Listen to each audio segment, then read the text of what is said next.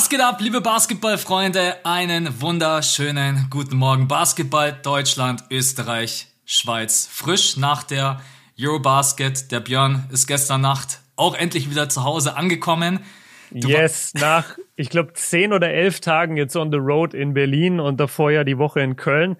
Ja, feels good to be home. Ich freue mich richtig. Ich bin wieder in meinem gewohnten Setting. Audioqualität auch wieder am Start.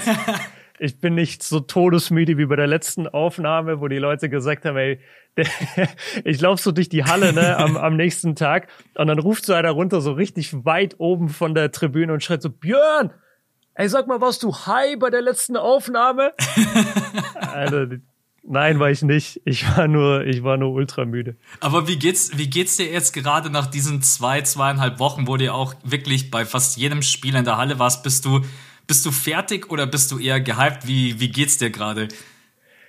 Ja, ganz viele Gefühle auf einmal, weil du bist zum einen mega gehypt, dass du es halt miterlebt hast und dass die Deutschen jetzt die Medaille dann auch gewonnen haben, was einfach so ein richtig geiles Feeling in Basketball Deutschland verbreitet hat, finde ich.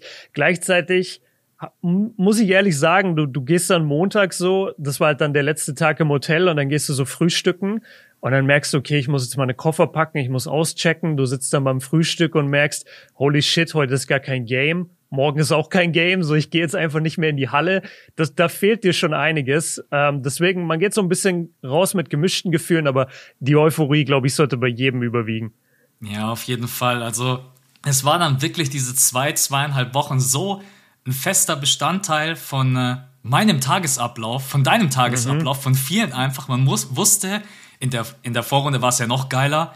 Ey, da ging es ja schon irgendwann um 12.30 Uhr los. Ich ja, bin in der das war so Hammer. Vier, vier Spiele am Tag, ey. Das war das beste Leben. Ich habe da wirklich einfach so einen Fernseher angemacht, selbst wenn mal ein Spiel dabei war, was jetzt nicht so interessant war. Und es lief einfach ab 13 Uhr bis abends 22 Uhr Basketball. Mhm. Das hast du ja in der NBA einfach nicht. Also außer du ballerst dir jetzt von der letzten Nacht irgendwie alle Games rein. Aber dann hast du auch nicht so dieses Gefühl, dass du weißt, das schauen jetzt gerade 100.000 genau, andere das, auch. das guckt dann halt keiner. Genau, das richtig. Ist voll schade, ja. ja. Ey, dieses Feeling, Mann. Ja. Europäischer Basketball, wir beide sind ja eh voll am Schwärmen. Also wie geil ist es bitte? Diese kurzen Games, kaum Auszeiten, nur 40 Minuten. Ich weiß nicht, die Spiele laufen einfach viel schneller durch, es ist viel mehr Flow drin. Ähm, das ist schon geil. Ja, es gibt einfach wirklich ein paar Regeln, die das Spiel nicht die ganze Zeit stoppen. Und das muss man einfach mhm. sagen, das war halt echt unglaublich angenehm. Und natürlich die 10 Minuten pro Viertel. Muss sagen, hat schon echt Bock gemacht. Also ich werde mal gucken. Ich glaube, in neun Tagen gehen jetzt, in neun Tagen geht die BBL los, Euroleague los. Ich glaube, die BBL ich geht. Glaube, ich glaube, BBL lief sogar schon, aber halt dann ohne die ganzen Nationalspieler. Ja, also wie gesagt, also ich werde da auf jeden Fall jetzt auch mal ein bisschen öfters äh, reinschauen. Natürlich hat man jetzt auch einen Draht zu dem einen oder anderen Spieler, den man halt vorher Total. gar nicht kannte. Und ja, das ist jetzt voll. natürlich auch äh, Fahrplan, Leute. Wir sprechen heute natürlich nochmal über. Ey, letzte Woche waren wir beide komplett im ultimativen Hype-Modus. Gerade gegen mhm. Griechenland gewonnen und dann Halbfinale vor der Brust. Was wir leider nicht gewinnen konnten gegen die Spanier, da sprechen wir auf jeden Fall einmal drüber. Dann natürlich Spiel um Platz drei. Da will ich auch wissen, wie du das in der Halle erlebt hast. Und dann mhm. müssen wir natürlich auch einmal ganz kurz über das äh, Finale sprechen. Spanien gegen Frankreich. Bevor wir allerdings jetzt damit reinstarten, Björn und ich, wir haben gerade so einen kleinen Plan gemacht. oh, jetzt, jetzt kommen die Disclaimer, Leute. Wir jetzt. werden das jetzt immer wieder wiederholen bis zum Season Opener und wer einer fragt, wann kommen welche Folgen, weil wir sagen das jetzt immer. ja, wir haben gerade auch Spaß schon gesagt, wir nehmen so einen Disclaimer auf von einer Minute und den spielen wir dann immer ab, einfach so alle 20 Minuten. Ne? äh, nein, also es sind ja jetzt wirklich nur noch wenige Wochen bis zum Start der NBA. Das bedeutet für uns beide sind das jetzt jetzt tatsächlich auch nur noch drei Folgen am 28., am 5. und am 12. An, jeweils an diesem Mittwoch kommt ganz normal der Podcast um 5 Uhr in der Früh. Themen sind so die Top 10 Player der kommenden Saison, Eastern Power Ranking, äh, Western, Western, Power, Power Ranking, Ranking, genau. Und am 19.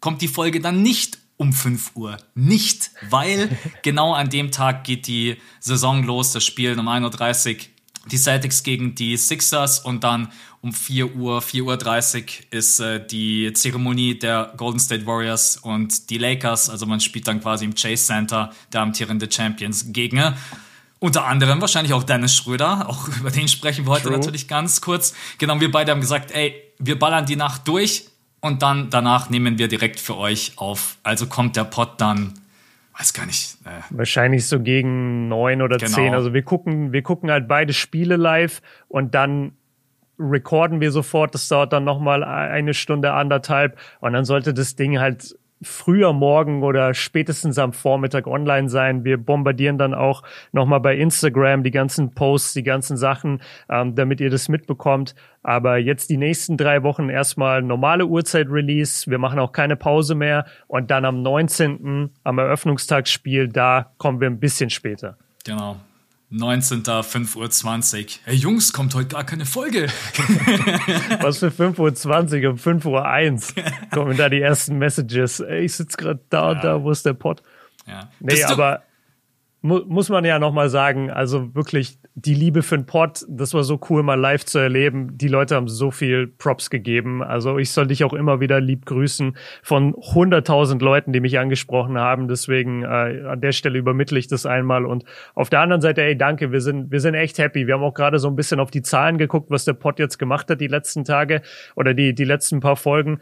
Und die Community ist einfach so stark, so strong auf Spotify vor allem, was wir da immer abreißen. Das ist nur dank euch. Deswegen vielen, vielen Dank an der Stelle.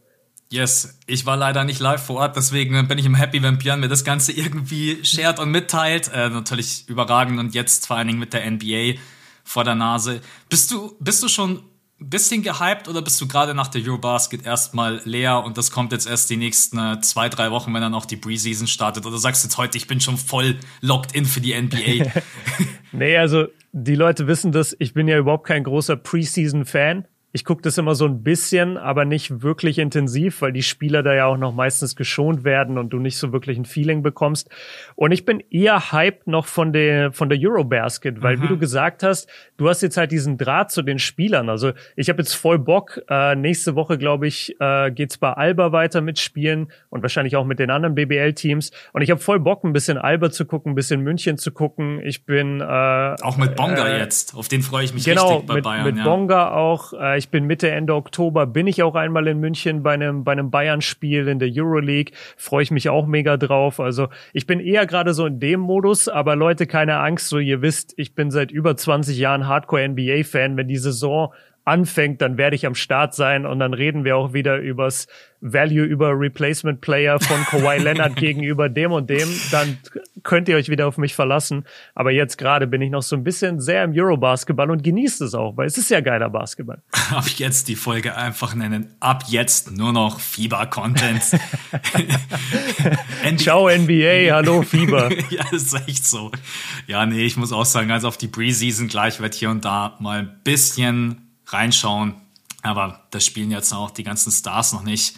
Und besonders die, die jetzt bei der Eurobasket auch mit dabei waren, die werden sicherlich erstmal eine Pause bekommen. So jemand mhm. wie Dennis Schröder, du hast ja auch am Ende gesehen, die waren ja auch einfach alle kaputt und fertig. Also Spiel um Platz drei ja. und Finale, du musst überlegen, zweieinhalb Wochen mit insgesamt waren es neun Spiele, neun Spiele für die, die Spielplatz, Spiel um Platz drei, also Polen und Deutschland und Frankreich, Spanien und in was für Zeitabständen, ne? Ich stell dir ja, mal vor, du fliegst jetzt nach LA und dann sagt hier direkt äh, LeBron James ja jetzt Trainingcamp, ab geht's. Ja, yeah. ey, aber außer Dennis Schröder und Gobert gibt es jetzt auch nicht so die NBA-Stars, die wirklich lange gespielt haben bei der Eurobasket, muss man auch klar sagen. Das stimmt, also das ja. war ja schon so ein bisschen der Super-GAU auch für die Fieber dass die natürlich auf den Postern hatten Janis und Luca und äh, Jokic. Und dann ist keiner von denen überhaupt beim Finalwochenende dabei. Das war ja. schon sehr bitter. Ja, das stimmt. Also es war auf jeden Fall zusammenfassend ein Turnier der absoluten Überraschungen. Also bis mhm. zum Ende hin gab es wirklich, also man konnte das einfach nicht tippen. Egal wie man da rangegangen ist und wie rational, das, ja. das hat einfach nicht funktioniert. Also wer hätte denn wirklich auch gedacht, dass Slowenien gegen Polen verliert? Ich weiß gar nicht, ob das nach unserer Folge war letzte Woche oder war das davor? Ich glaube, das war danach, oder? Ich weiß es nicht mehr. Ich weiß nur, wir haben uns für das Spiel möglicherweise Kurzzeit geschlichen, Ich will es nicht bestätigen, aber es könnte sein, dass wir da gar keine Tickets hatten und trotzdem Kurzzeit saßen. Einfach über die Bande gestolpert. ja, auf, auf, einmal saßen wir da und dann wollten wir halt auch nicht den Spielfluss stören und wieder aufstehen. und dann haben wir Polen gegen Slowenien gesehen und ey, das war schon eine Auseinandernehmung von, von Polen und dann kamen die Slowenen nochmal zurück, aber die Polen haben das halt nach Hause gespielt, was schon krass war. Ähm, wir, wir brauchen mal ein bisschen Struktur gerade, Max. Was hast du dir überlegt? Wollen wir, was, wollen wir erstmal über die Deutschen vielleicht sprechen? Ich würde gerne über den Werdegang jetzt. Ja, ich weiß nicht, wollen wir vielleicht mal über das Halbfinale sprechen gegen Spanien? Das ist zwar Klar. schon wieder ein paar Tage her, aber ja, natürlich genau das Duell. Ah, alle waren so self-confident und jeder hat aber immer irgendwie so ein bisschen gesagt, ja, unterschätzen wir nicht die Spanier. Ich habe mir dann immer mhm. so gedacht, Glauben die Leute wirklich so dran oder ist es bloß so eine Floskel, dass man die Spanier mm. wirklich nicht unterschätzen darf? Oder sagt das jeder so, ja, wir sind eigentlich total überlegen? Dann kommen die Spanier halt in dieses Spiel rein. Und ich weiß nicht, wie du das in der Halle erlebt hast. Und du hast dir gedacht, haben die heute irgendwie die Cheats aktiviert? Die haben halt wirklich aus so einem Zwei-Punkte-Bereich überhaupt nicht daneben geworfen. Mhm. Und wir haben dann aber im ersten Viertel auch extrem gut dagegen gehalten, aber defensiv halt gar keinen Zugriff bekommen. Also ja. Wie, wie, hast, wie hast du dieses Spiel erlebt? Du kannst am Anfang einsteigen, du kannst in der Mitte einsteigen, du kannst am Ende einsteigen, das vierte Viertel, was wir dann auch leider ziemlich eindeutig verloren haben. Was ist bei dir von diesem Spiel gegen Spanien hängen geblieben?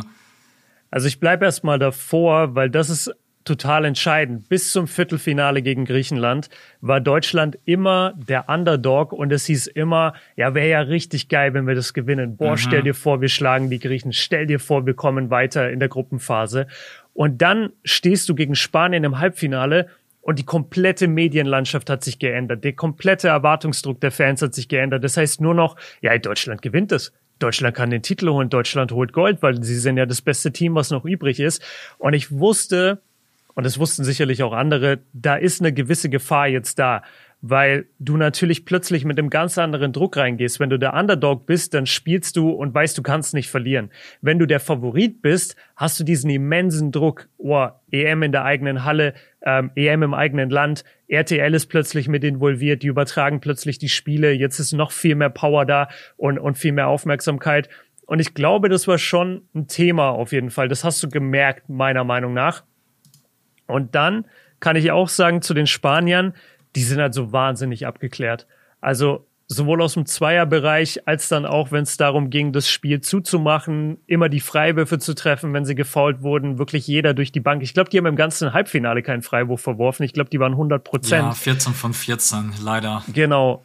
Und also das war eine überragende Teamleistung. Der, deren Coach wird ja auch sehr, sehr gelobt, ähm, dass der, egal aus welchem Spielermaterial es immer irgendwie schafft, so einen Contender zu machen, so ein bisschen Popovic-mäßig. Ja. Und da muss man auch wirklich einfach den Hut ziehen. Und ich hatte schon Sorge vor den Spaniern, weil sie halt so abgeklärt waren. Und sie haben eine Sache gemacht und die hat Deutschland gekillt. Sie haben es immer wieder geschafft, ihre Big Men gegen unsere Kleinen zu switchen. Und dann hattest du jedes Mal Willy Hernan Gomez oder sonst wen, der halt Größe ausspielen kann unter, unterm Korb gegen Dennis, gegen Maodo, gegen Andy Obst, gegen Nick Weiler-Babb. Und so gut die Jungs auch verteidigen, am Ende des Tages streckt sich ein Willy Hernan Gomez und ist halt mit den Fingerspitzen am Ring. Ja. Und das ist einfach der Unterschied. Und damit haben die uns äh, meiner Meinung nach gekillt. Und ja, so hab's ich erlebt. Die Stimmung in der Halle war unfassbar. Es war extrem laut, es war extrem geil, genauso wie bei Griechenland. Aber du hast schnell gemerkt, okay, die Deutschen strugglen heute. Und dann hast du einfach gemerkt, wir holen dieses Game nicht mehr. Also ich Hut ab vor den Spaniern. Ja, also auf jeden Fall das Passing der Bigs und das Switchen andauernd auf mhm. unsere Kleinen hat uns wirklich extrem wehgetan. Wir haben natürlich auch das erste Mal gegen ein Team gespielt, was überhaupt solche Bigs wie Hernan Gomez, die Hernan Gomez-Brüder oder auch Garuba. Der hat sieben Assists mhm. gespielt. Ja, der war krass in dem also Spiel. Der hat mehr Assists gespielt als Lorenzo Brown. Und das hat uns auf jeden Fall wehgetan, weil die Bigs halt einfach nicht auf Krampf versucht haben, irgendwie abzuschließen, sondern haben halt immer noch den Extrapass gespielt. Äh, und Lorenzo Brown 29 Punkte. Warum muss der halt ausgerechnet gegen uns das Spiel seines Lebens machen mit 29 so Punkten, stark. 11 von 17, 3 von 7 von der Dreierlinie? Und es hat ja jeder gesagt, und ich glaube sogar wir im Pod, dass wir eigentlich das beste Material hatten, um dieses Lorenzo Brown Pick and Roll zu verteidigen. Ja? Und wir haben es am Ende dann leider doch einfach nicht hingekriegt. Natürlich auch, weil er an dem Abend selber kreiert hat, wie nochmal was, 29 Punkte. Ja. Ähm, und einfach diese ganze Kombination, dass wir ihre Offense halt nicht in den Griff bekommen haben, dadurch sind wir halt auch überhaupt nicht in die Transition gekommen. Jedes Mal mhm. machen die ihre Punkte, wir müssen den Ball erstmal runternehmen, den Ball reinwerfen, bis wir dann überhaupt erstmal in der Halfcourt-Offense stehen. Und man hat das auch gegen Frankreich gesehen. Die Spanier, wenn die mal in ihrer Halfcourt-Defense stehen, dann sind sie halt so unglaublich schwer zu überspielen. Das ist mhm. einfach.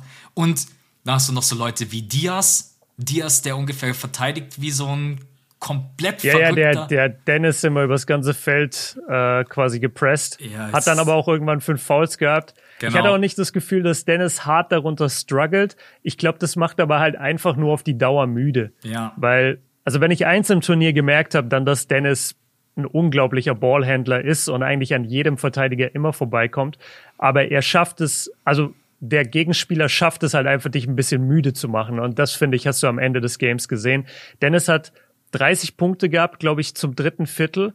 Und mhm. dann aber im vierten Viertel, also würde mich überraschen, wenn er überhaupt einen Punkt gemacht hat. Vielleicht über einen Freiwurf. Ich wüsste nicht, dass Dennis im vierten Viertel nochmal gescored hat. Ich glaube nicht. Und das nee. war schon auch, es war einfach schwierig. Deutschland hatte manchmal diese Phasen auch in anderen Spielen, wo du das Gefühl hattest in der Offense, sie haben jetzt keine Idee. Sie, ja. sie haben entweder zu wenig Creator auf dem Feld, weil wir viel auf Defense gehen mussten. Das war dann immer ein bisschen zum, zum Nachteil der Offense.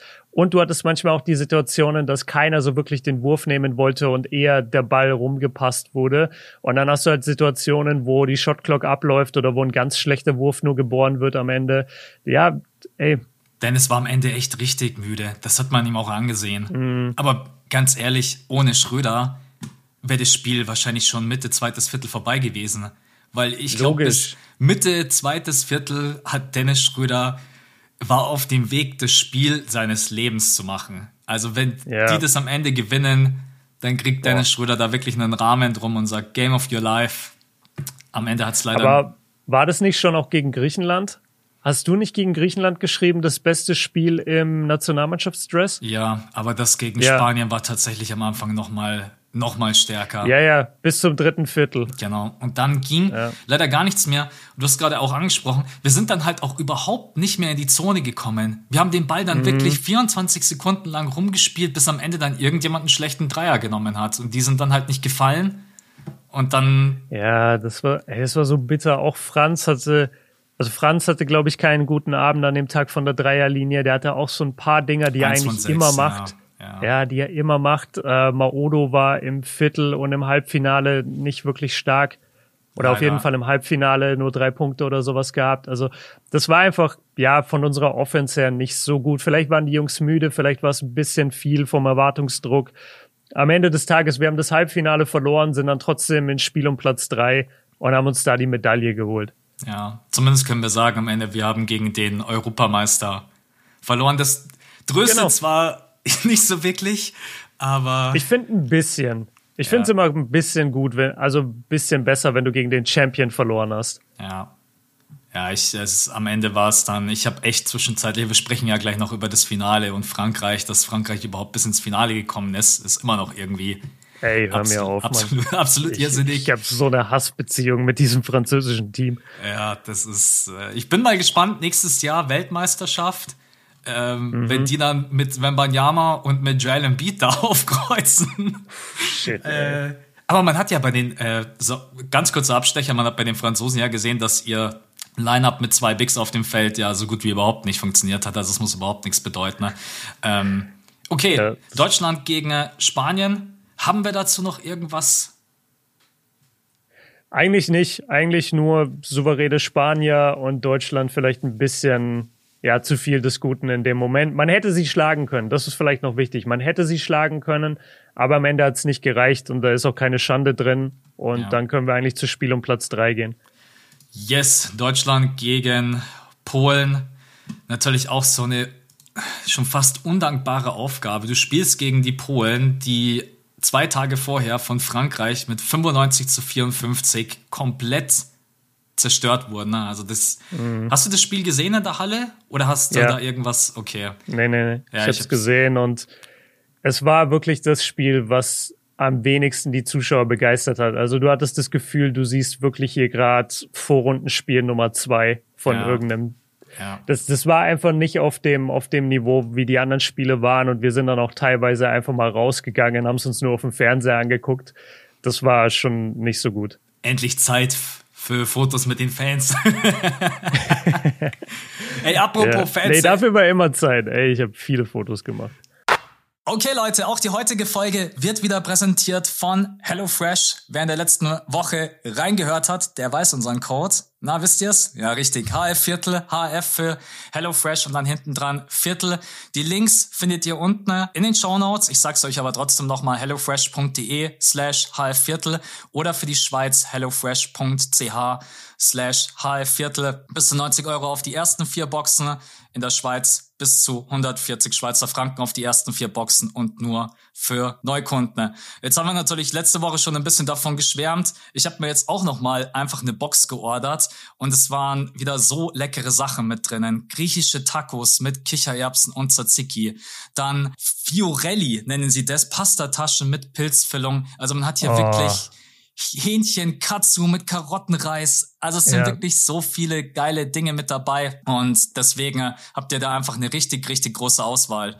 Ja, und gerade für jemanden wie mich, der absolut unkreativ ist beim Kochen und der sich meistens schon nach drei Tagen halt langweilt, weil er einfach nicht mehr weiß, was er jetzt kochen Nudeln soll. Nudeln mit Pesto, das ist Björn. Ja, genau, Nudeln mit Pesto, das ist Björn. Nee, und das Schöne ist, bei HelloFresh kriegst du halt jede Woche über 30 abwechslungsreiche Rezepte. Im Flexi-Abo kannst du es auch jederzeit die Lieferung anpassen. Du kannst es pausieren, du kannst es wieder kündigen. Du weißt immer, du kriegst frische und hochwertige Zutaten von zertifizierten und lokalen Erzeugern und was wirklich auch sehr nice ist und was einfach sehr gut in die heutige Zeit passt. Nachhaltige und klimaneutrale Lieferung und recycelbare Verpackungen. Das finde ich immer mega nice, wenn du die Box aufmachst und du siehst einfach, wie da alles schön drin verpackt ist, auch mit diesen Kühlakkus und du weißt einfach, alles yes. davon ist wirklich auch recycelbar. Alles davon ist nachhaltig. Also das gefällt mir einfach immer extrem gut. Und die Gerichte sowieso. Also dieses Hühnchen mit dem Karottenreis extrem nice. Genau, und deswegen ja, probiert's einfach mal aus. Gutscheincode HF die Links findet ihr unten in den Show Notes. Und jetzt geht's weiter mit der Folge. Äh, ich hab's nicht vergessen. Du hast hier letzte Woche einen, einen Cliffhanger, zwei Cliffhanger. Ich hoffe, du hast es nicht vergessen. Ne? Äh, ich habe auf jeden Fall den zweiten vergessen. Ich weiß noch einen. Okay. Ich weiß auch nur noch einen, aber müssen wir dann am Ende äh, auf jeden okay. Fall noch aufklären. Genau, also nochmal zurück. Deutschland gegen äh, Polen eine schwierige Aufgabe. Du triffst auf ein Team, was natürlich einfach auf dem Papier komplett unterlegen ist. Äh, du hast das Spiel um Platz drei, musst dieses Spiel gewinnen, ansonsten ne, ist diese Europameisterschaft rückblickend dann am Ende doch eine Enttäuschung. Also egal mhm. wie geil alles war, verliert Deutschland dieses Spiel und holt sich bloß Platz vier, blickt da in ein paar Jahren keiner mehr drauf zurück und sagt, das war eine geile EM. Jetzt hast du ja. die Bronzemedaille und jetzt kannst du sagen, ey, das war eine überragende Vorrunde mit einem überragenden Viertelfinale gegen, gegen Griechenland, mit einem unglaublich starken Halbfinale gegen Spanien, am Ende mit Bronze belohnt. Und am Anfang sah es ja auch so aus, als wenn Deutschland ein bisschen wie gegen Montenegro das eigentlich, auch wenn es kein schöner Basketball war, aber ganz souverän über die Bühne bringt. Und dann kommen die Polen wieder im dritten Viertel. Ja. Jetzt kommst du wahrscheinlich wieder und sagst, ich hatte nie Angst, dass wir das verlieren. Und ich. Nein, nein, nein, nein, nein. Gar nicht. Hat Gar nicht. Ich sag, ich sag dir, das ist, das war das hässlichste Spiel, was ich, glaube ich, die ganze EM gesehen habe. Also es war sogar hässlicher als Frankreich gegen Polen, weil da hattest du wenigstens eine Mannschaft, die irgendwie dominiert. Dieses Spiel, das war so katastrophal hässlich am Anfang. Ähm, Zweites die Deutschen Viertel, haben nicht 17 zu 9 Punkte. Ey, ja, auch für Deutschland also, ist das ja eine Katastrophe. Ey, das, oh, das sah so hässlich aus. Äh, kein Wurf ist gefallen, Offense auf beiden Seiten katastrophal. Du hattest nicht wirklich eine Explosion von irgendeinem Spieler. Und ich weiß gar nicht, wann dann der entscheidende Punkt war. Ich, ich habe ehrlich gesagt gar nicht so viele Erinnerungen mehr an das Spiel. Ich weiß nur, dass es von der Stimmung her absolut nicht vergleichbar war mit irgendwas, was davor lief. Ja. Also Viertelfinale und Halbfinale, ey, da ist die Halle auseinandergebrochen. Und bei dem Spiel auch da muss ich es wieder sagen, das hat sich angefühlt wie ein Vorrundenspiel. Also die Crowd war überhaupt nicht da. Wir haben es auch bei uns selber gemerkt. Äh, man hat es ja manchmal im Fernsehen auch gesehen, wie wir immer aufgesprungen sind da und, und bei jedem Korb mitgejubelt haben bei Viertelfinale und Halbfinale. beim, beim Spiel um Platz drei, ich glaube, ich bin zweimal aufgestanden. Ja. Das, das hat dich null mitgerissen. Du hast die ganze Zeit eigentlich nur gewartet, so, ja, okay, werden wir das jetzt am Ende gewinnen und kriegen eine Medaille und haben dann versöhnlichen Abschluss? Oder ist uns jetzt selbst das nicht vergönnt? Und es war einfach echt kein schöner Basketball. Ich müsste jetzt voll überlegen, wer überhaupt am. Du hast den Boxscore wahrscheinlich vor dir, dann, dann hilf mir gerne ein bisschen, weil ich weiß überhaupt nichts mehr von dem Spiel. Ja, also Vogtmann hatte echt ein super Spiel. Äh, Stimmt, Vogtmann mit den Dreiern, ne? Genau, mit den Dreiern. Dennis Schröder ist ein bisschen untergegangen, der hatte 26 Punkte. Also auch der hatte wieder ein okay. richtig starkes Spiel ja, mit 26,6. Gut. Acht, acht Turnover, ja, stimmt. Der Schröder hatte wirklich richtig viele Turnover in dem Spiel. Mhm. Aber danach nicht mehr wirklich was. Andi Obst hatte noch neun Punkte.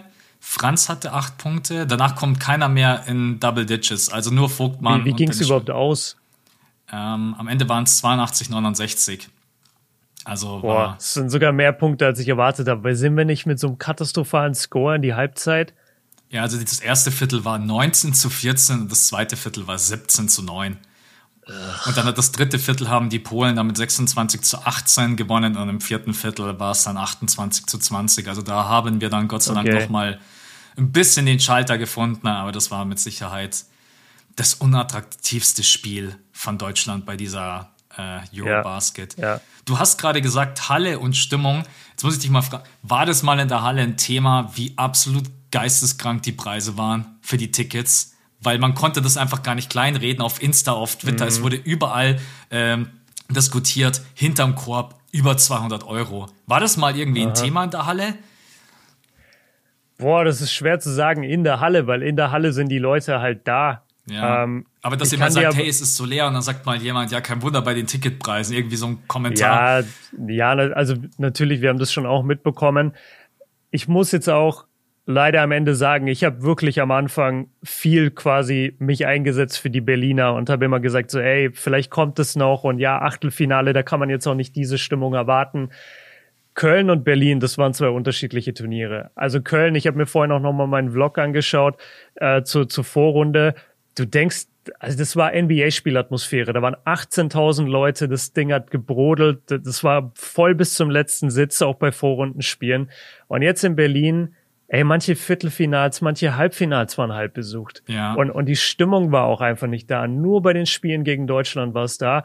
Ich meine, man kann von den Teams, ist natürlich auch schwer, weil als, als Fankultur, sagen wir jetzt mal, die, wer hatte denn eine krasse Fankultur eigentlich? Sagen wir zum Beispiel die Polen. Ja. Die Polen waren im Viertelfinale, da hatten die zwei volle Blocks in Berlin, nur Polen. Mhm. Und die haben komplett Stimmung gemacht, okay? Es war das Viertelfinale gegen Slowenien. Dann kommt das Halbfinale und dann das Spiel um Platz drei und du siehst, diese Crowd hat sich gedrittelt. Ja. Weil Leute natürlich auch nicht wussten, okay, Polen kommt so weit und haben dann vielleicht auch nicht mehr den Urlaub oder haben vielleicht auch nicht mehr so viel Geld, um dafür dann auch nochmal Tickets auszugeben. Also ich glaube, das hat dem Ganzen so ein bisschen geschadet. Aber insgesamt, wenn es an den Ticketpreisen lag, dann war das eine krasse Fehlkalkulation äh, von den Verantwortlichen, weil diese Halle hatte nicht die gleiche Stimmung wie die Vorrunde. Und es sollte eigentlich nicht so sein. Es sollte andersrum sein. Ja, ja, habe ich auch von allen mitbekommen, die vor Ort waren. Ähm, jeder hat gesagt, Köln war der Boah, absolute Shit. Köln war, ey. Also von der, von der Stimmung her haben auch alle gesagt, besser als die NBA. Weit besser bei manchen Spielen. Safe, ja, ja, weil die NBA-Fans ja relativ reserviert sind, total ja. leise sind während des Spiels und bei den Spielen, die Leute, das sind halt europäische Fans, die sind halt laut von Anfang bis Ende. Genau. Am Ende ist dann, glaube ich, auch nochmal Griechenland. Ah ja, genau, Griechenland ist im Finale Ey, mal zwischenzeitlich so abgegangen. Sick. Ja. ja, ja, ja, da waren so viele Griechen im Publikum, weil die wahrscheinlich alle mit Janis gerechnet hatten.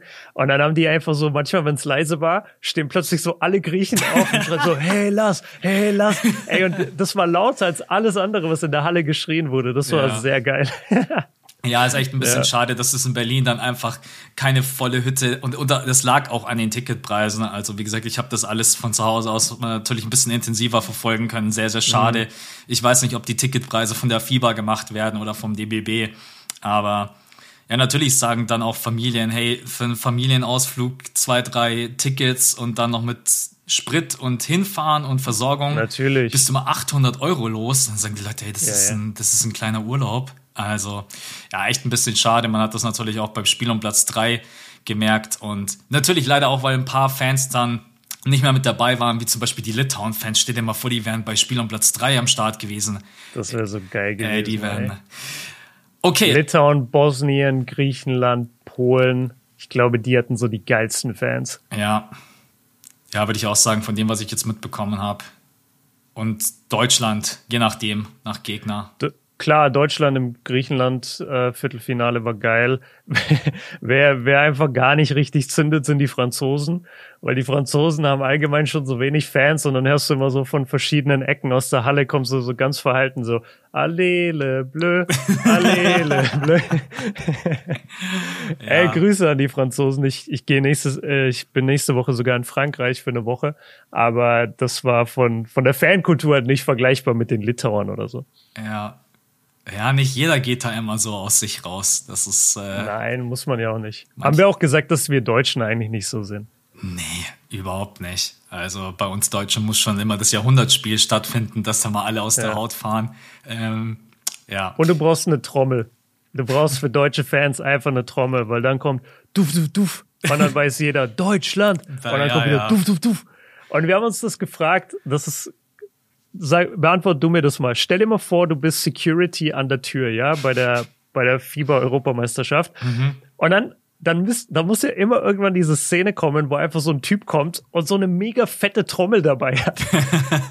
hat der dann eine Anmeldung? Ist, ist das so einfach nur ein Typ immer? Oder ja. passiert das auch, dass so drei Trommler kommen? Und also lässt du jeden mit so einer riesen Trommel rein? Habe ich mich gefragt. Ich weiß, es ist echt eine gute Frage, aber es kann schon sein, dass man die anmelden muss, dass es dafür vielleicht irgendwie einen separaten Posten gibt. Ja, ne? Weil ich gehe jetzt mal davon also, aus, dass nicht einfach jeder, der da irgendwie eine fette Trommel mitnimmt, da einfach reinspazieren kann, wie er möchte. Das ist echt eine gute Frage. Ich habe keine Ahnung.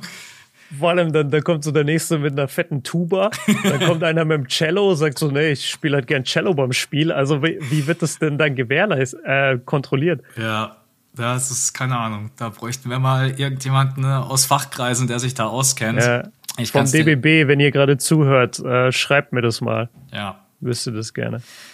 Okay, also Deutschland holt gegen äh, Polen am Ende, Gott sei Dank, Bronze. Dadurch war das dann yes. auch einfach ein richtig, richtig geiles Turnier und seit äh, 2005 das erfolgreichste Turnier, was Deutschland gespielt hat. Natürlich jetzt auch mit Ausblick auf die WM nächstes Jahr. Mhm. Wobei, da tue ich mir schon wieder so ein bisschen schwer, dass jetzt Leute denken, weil wir jetzt die Eurobasket, weil wir da gut waren, dass wir mhm. automatisch nächstes Jahr bei der WM, wo ja auch nochmal ganz andere Kaliber mit dabei sind, dass wir das da halt direkt wiederholen können. Ich würde einfach erstmal den Blick jetzt auf den Kader richten und sagen, mit dem Kader kann man locker noch drei, vier Jahre richtig geil angreifen. Mhm. Aber ich würde nicht direkt so mit der Erwartung reingehen, jedes nächste große Turnier wird jetzt so. Weil das nächste Nein. Turnier kann auch wieder ganz anders sein. Nee, darfst du auch nicht, aber wir bekommen halt Minimum drei richtig starke Spieler noch dazu. Wir kriegen noch Mo, wir kriegen noch Maxi und wir kriegen noch Isaac. Ja. ja. Die beiden, glaube ich, sind relativ gesetzt fürs nächste Turnier. Und dass man damit auf jeden Fall noch mal stärker ist als jetzt zuvor, finde ich, kann man schon unterschreiben. Und wer kommt denn jetzt groß dazu? Weil wir hatten halt schon die Spanier, wir hatten schon die Franzosen, die sind ja immer mit Top-Favorit. Dann kommt halt die USA dazu, klar. Ähm, das kommt aber drauf an, mit was für einem Team die kommen. Da, da weißt du überhaupt nicht. Ja. Also die, die letzten Turniere war die USA auch nicht so stark, weil sie nicht die besten Leute dabei hatten. Ja. Und ja, ich bezweifle auch ehrlich gesagt, dass KD und LeBron jetzt beim nächsten USA-Team zum Beispiel dabei sind. Aber oder Curry. Weißt du gar nicht, ob Curry kommt. Wobei, ey, das ist in den Philippinen und in, und in ähm, wie heißt es, in Japan und in Indonesien. Und da ist halt die Basketball-Fankultur unfassbar groß. Und es könnte sein, dass die Spieler das mitnehmen wollen als Marketing-Tool. Ey, wenn da LeBron und Curry auftauchen, ey, dann kriegen die alle einen ey, da, kompletten da Anfall. da, da, da werden Footballstadien ausverkauft. Die Philippinen haben ja eh so eine geile, verrückte Basketballkultur. Ja. Und wenn da LeBron auftaucht. Ja, aber das ist Zukunftsmusik. Also ich glaube schon, dass die Deutschen, wie du sagst, die nächsten paar Jahre mit dem Kern, den wir gerade haben, gut angreifen können. Und ich glaube, dass noch Verstärkung dazukommt in Form von NBA-Kaliber. Also man kann schon davon träumen, dass die nächsten paar Turniere auch erfolgreich werden, aber dass man jetzt jedes Mal eine Medaille kriegt, das hast du jetzt an Griechenland, Slowenien und Serbien gesehen. Serbien einfach mit Euroleague MVP und NBA MVP und die scheiden im Achtelfinale aus oder Viertelfinale, weiß ich nicht mehr. Das ist krank. Viertel. Das kann alles passieren. Das weiß ich gerade selber nicht mehr. War das gegen Italien? Ich meine sogar Achtelfinale. Ja, ich glaube. Ich glaube, ja, weil ich habe Jokic und äh, Micic nur einmal gesehen. Das war, das war Achtelfinale. Richtig, Round of 16, Serbien gegen Italien, ja. Ja, ja das ja, die war. Italiener, ey. Ja, wir können gleich am Ende besprechen wir noch ganz kurz über das Finale, dann können wir auch noch ein bisschen drüber mhm. quatschen, was uns beiden so in Erinnerung bleibt. Ein geiler Moment, ne? Äh, da haben wir sicherlich ja. den einen oder anderen, du wahrscheinlich noch wesentlich mehr als ich, weil du ja auch äh, direkt vor Ort warst. Spanien gegen Frankreich, was waren deine Erwartungen? Hast du gesagt, Sp Spanien macht es safe oder hattest du vielleicht auch so ein bisschen das Gefühl, ey, die Franzosen, keine Ahnung, wie die hierher gekommen sind, nicht, dass die das am Ende irgendwie dann doch noch gewinnen, wie auch immer. Also wir, wir haben immer wieder gesagt in der Halle, ey, pass auf, die Franzosen stolpern sich jetzt echt zu Gold. Mhm. Weil es gab kein Spiel der Franzosen, und wir haben sie ja auch in der Vorrunde in Köln komplett sehen können, es gab kein Spiel der Franzosen, wo ich dachte, die spielen gerade guten Basketball. Das war immer hässlicher Basketball, viel Ego-Ball und dann in engen Spielen wirklich eine Menge, okay, der Ball tippt einfach genau richtig zu Gobert, der legt den Ball wieder rein, zack, gewonnen. Ähm, ich glaube, im Achtelfinale und im Viertelfinale war es jeweils so, dass sie in einem ganz engen Spiel das Glück hatten, dass der Gegner zwei Freiwürfe in Folge verwirft, daraufhin sie dann auf der anderen Seite wiederum den, den Korb machen konnten. Also die Franzosen, ich war überhaupt kein Fan, war überhaupt nicht beeindruckt und natürlich hatte ich die Spanier deswegen mehr auf dem Zettel. Das Einzige, was, wo ich ein Fragezeichen hatte, war, dass die Spanier ja Deutschland komplett unterm Korb dominiert haben. Mhm. Und dann habe ich mich gefragt, kriegst du das auch mit diesen Franzosen hin? Weil die haben halt ähm, Jabusele, die haben Gobert, die haben Poirier. Ja, ich weiß auch ja, nicht, wie man ihn genau ich, ausspricht. Ich wurde das ganze Wochenende von meiner Familie, die war mit bei mir beim Final und die sprechen ja Französisch und die haben mich das ganze Wochenende verarscht, weil ich Poirier nicht richtig aussprechen konnte. Und ich glaube, ich habe es immer noch falsch, aber der und äh, ich weiß seinen Vornamen nicht, aber Fall heißt er, glaube ich, mit Nachnamen. Irgendwas Fall oder Tall oder so. Ich, ich werde diesen Vornamen jetzt nicht vorlesen, weil er ist unglaublich schwierig. Muss, Echt? Muss, ah, wahrscheinlich Mustafa, oder? Ja. M-O-U-S-T-A-P-H-A. Ja, Mustafa. Die haben Fall den aber bei Magenta immer Fall. Mustafa Fall. Ich habe mir auch immer gedacht, ist das richtig? Ach so, ja, weiß ich nicht. Aber ja. Aber, aber sagen, sagen wir auf jeden Fall der, also die Franzosen waren halt wahnsinnig groß und bullig unterm Korb und ich habe mich gefragt, ob du da mit dem spanischen System äh, dominieren kannst. Und die Spanier haben es hinbekommen. Also nicht nur unterm Korb, sondern auch von außen. Und ich habe eigentlich die meiste Zeit mit den Spaniern gerechnet, wenn ich ehrlich bin. Ja. Ja, das war tatsächlich auch mein Gedankengang, dass man sagt, okay, unterm Korb ist da noch mal mehr Defensivpower bei den Franzosen. Und die Spanier haben dann natürlich auch wieder genau wie im Spiel gegen uns halt genau im richtigen Moment den Dreier getroffen. Und wie mhm. verrückt. Also den Joke muss man jetzt einfach heute nochmal bringen mit Bo Cruz. Was war das? das war Bo Cruz, ey, bester Mann. Sechs Stimmt. von sechs stand er zwischenzeitlich. Dann sechs ja. von sieben und dann am Ende stand er bei sieben von neun. Von neun. Also das war das. War also Dreier, Leute. Der hat 21 Punkte gemacht, alleine von der Dreierlinie. Der ist so heiß gelaufen. Wir ja. haben immer nur geschrien, schieß, schieß, die ganze ja. Zeit. Der Rekord liegt übrigens bei neun Dreiern. Jetzt fragt mich nur nicht mehr von wem, aber das habe ich auf jeden Fall von der Übertragung noch. Ah, äh, Andi Obst in der U16 mitgenommen. ja, ich meine, sieben, sieben Dreier in dem Finale zu treffen, das ist schon. Ähm, ja, Fernandez hat natürlich auch seine Dreier getroffen. Lorenzo Brown an dem Abend dann natürlich genau keinen einzigen, hat dafür aber elf mhm. Assists gespielt. Äh, wer mir noch richtig gut gefallen hat, Garuba. Also das, da haben sie ja. wirklich ein richtig krasses Talent, auch wenn er am Ende bloß zwei Punkte gemacht hat, aber ein extrem smarter Spieler. Ja, kam bei den Spaniern viel zusammen und die haben ja eigentlich auch die Franzosen dominiert. Bis Frankreich genau vor der Halbzeit so einen kleinen Minilauf hatte. Mhm, mh, und dann sind die genau. wieder rangekommen auf auf 10, 12, sowas. Ja, ja, genau. Fournier ist dann auch einmal die Transition, hat den reingedankt. Sie haben plötzlich vollkommen eskaliert.